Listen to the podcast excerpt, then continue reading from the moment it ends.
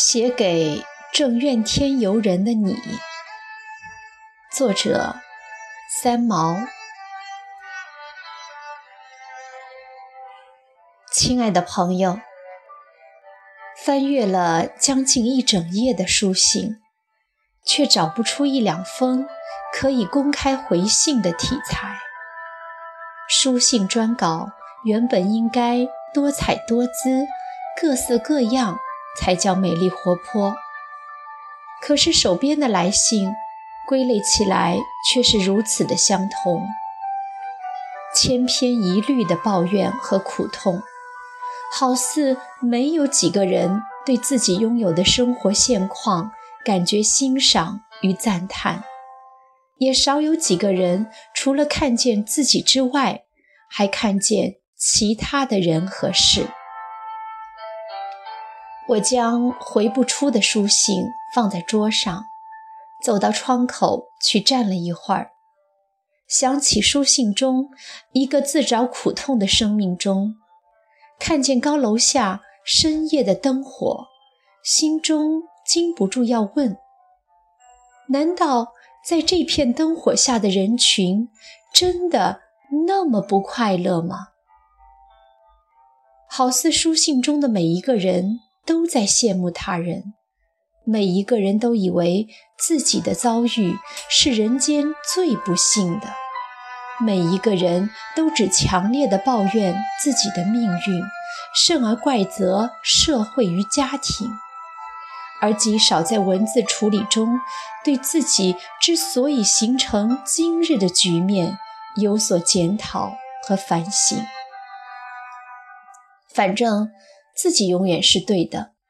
总而言之，社会和生命是对不起人的。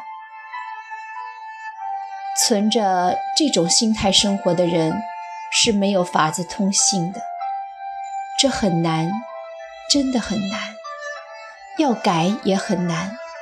如果自己不改，他人也是没法禁言的。其实。任何一份生命，都有它生长期的创痛与成长的过程。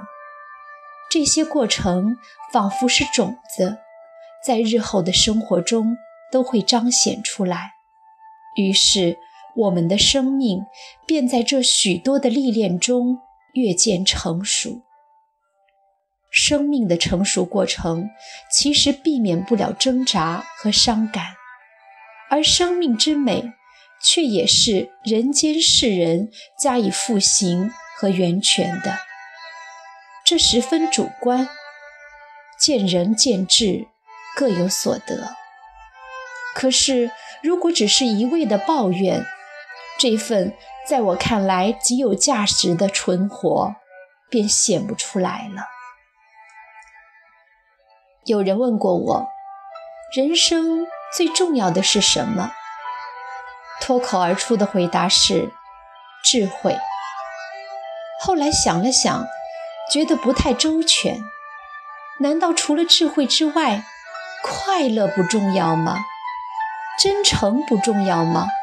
金钱不重要吗？爱不重要吗？自由不重要吗？勇气呢？健康呢？家庭呢？友谊呢？和了解呢？难道这些？都不重要。我又告诉自己，这一切其实都已被智慧所涵盖，在智慧的大前提下，其他的东西应该自然而然随之而来的。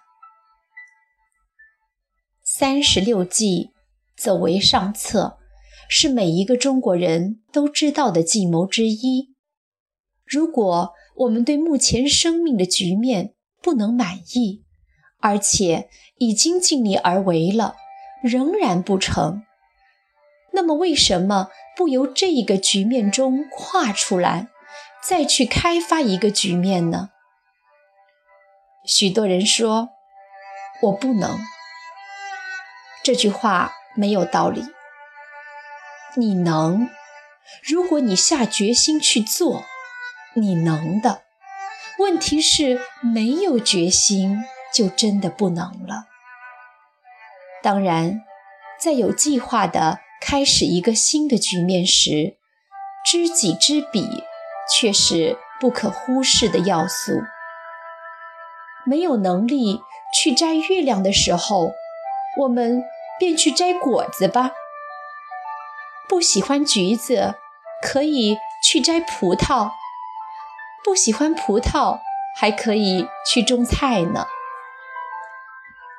这封信其实也是写给自己的，也是写给许许多多来信中对上司不满、跟丈夫不和、向社会反抗。